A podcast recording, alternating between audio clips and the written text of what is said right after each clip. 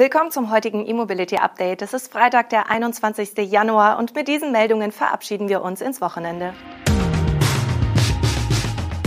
GM nutzt Brennstoffzellen für Ladestationen, Dongfeng baut Werk für E-Fahrzeuge, Fiat Panda vor Elektro-Comeback, deutsches Konsortium plant Flugzeugbatterien und Tor zeigt E-Wohnmobile. General Motors plant neue kommerzielle Anwendungen für seine Brennstoffzellentechnik Hydrotech.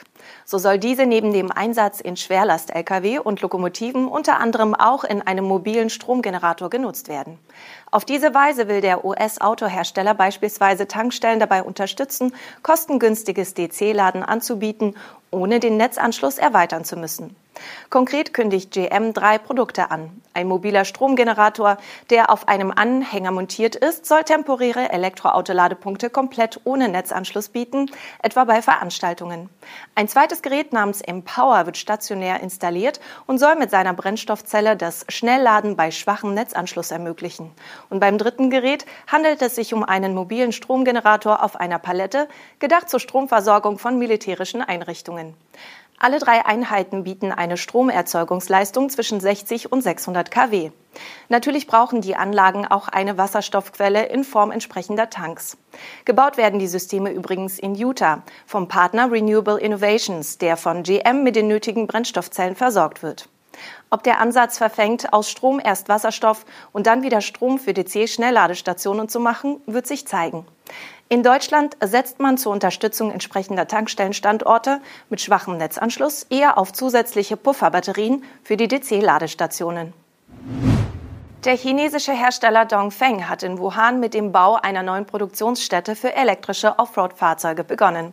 Das Werk soll 2023 mit einer geplanten Kapazität von 10.000 Einheiten die Produktion aufnehmen. Die E-Fahrzeuge werden auf einer von Dongfeng neu entwickelten Offroad-Plattform aufbauen. Diese ist ausschließlich für alternative Antriebe ausgelegt. Technische Daten zu der Plattform oder den geplanten Modellen sind zur Stunde aber noch nicht bekannt. Das neue Werk entsteht auf einer 96.000 Quadratmeter großen Fläche und soll nicht nur eine komplette Produktion mit Karosseriebau, Schweißerei, Lackiererei und Montage umfassen, sondern auch ein Testzentrum mit Offroad-Strecken bieten. Laut Medienberichten soll es sich bei den Fahrzeugen um High-End-Offroader handeln, die unter Leitung der M-Geschäftseinheit von Dongfeng entwickelt werden. Dongfeng ist einer der größten Lkw-Hersteller der Welt und baut auch Pkw sowie Militärfahrzeuge. Für Autos betreibt Dongfeng mehrere Joint Ventures, etwa mit Nissan, Honda, Stellantis und Kia. Zudem hat Dongfeng eine Premium-Marke mit Elektroautos im Portfolio. Fiat bringt im Zuge seines Plans bis 2030 zur reinen Elektroautomarke zu werden den Panda zurück womöglich sogar als ganze Modellfamilie. Laut einem britischen Medienbericht sind in den nächsten fünf Jahren ein Kleinstwagen, ein SUV sowie möglicherweise noch weitere Varianten geplant, die auch mit Elektroantrieb angeboten werden sollen. Die Modelle sollen allesamt auf dem Cento-Venti-Konzept basieren, das Fiat 2019 als Ausblick auf ein preisgünstiges E-Mobil präsentiert hatte. Laut Olivier François, CEO der Marke Fiat, soll das künftige elektrische Modellangebot der Italiener auf zwei Säulen basieren einer stylischen Modellfamilie rund um den elektrischen 500 und einer zweiten Modellfamilie mit einer konsequenten Ausrichtung auf Praktikabilität. Letztere könnte für das Panda-Comeback sprechen. Viele Details zu den geplanten Modellen gibt es aber noch nicht. Bisher seien ein Super Mini im B-Segment und ein kleines SUV geplant. Weitere Modelle seien auf dem Weg, berichtet das Magazin Auto Express. Demnach sollen die E-Fahrzeuge preisgünstig sein und einen ähnlich rücksichtslosen Fokus auf Produktionskosten und den gleichen robusten Charakter haben wie der ursprüngliche Panda aus den 1980er Jahren. Laut Auto Express sollen die neuen Modelle bereits 2023 auf den Markt kommen und im polnischen Werk Tichy gebaut werden. Daher werden die Fiat-Modelle wahrscheinlich auch die CMP-Architektur des Mutterkonzerns Stellantis verwenden. Ein deutsches Konsortium rund um Warta und das Zentrum für Sonnenenergie und Wasserstoffforschung Baden-Württemberg, kurz ZSW, will leichte und sichere Lithium-Ionen-Batterien für elektrisches Fliegen entwickeln. Dafür soll unter anderem eine LFP-Kathode um Mangan erweitert werden, um die Energiedichte zu erhöhen. Gemeinsam mit dem ZSW arbeiten die Industrieunternehmen Johnson Matthey Battery Materials, Warta und Coperion an dem Projekt. Es wird vom Bundesforschungsministerium mit 1,6 Millionen Euro gefördert und von WATA koordiniert. In dem Vorhaben sollen neue Aktivmaterialien mit hoher spezifischer Energie und Sicherheit entwickelt werden, sowie die Prozesse, um sie zu Batterieelektroden zu verarbeiten. Kritische und teure Materialien sollen dabei durch andere ersetzt werden. Die gewonnenen Erkenntnisse sollen für die industrietaugliche Herstellung von Rundzellen genutzt werden.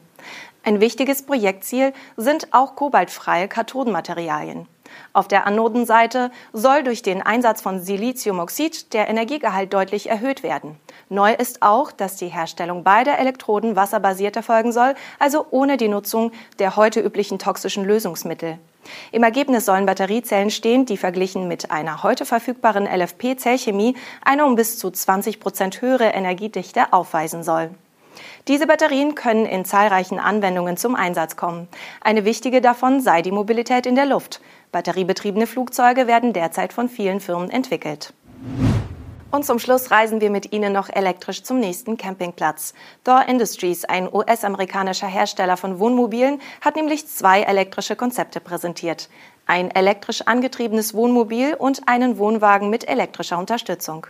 Der Wohnanhänger Airstream eStream Concept basiert auf einem Hochvolt-Elektro-Chassis von Thor und wurde zusammen mit ZF und Heimer entwickelt.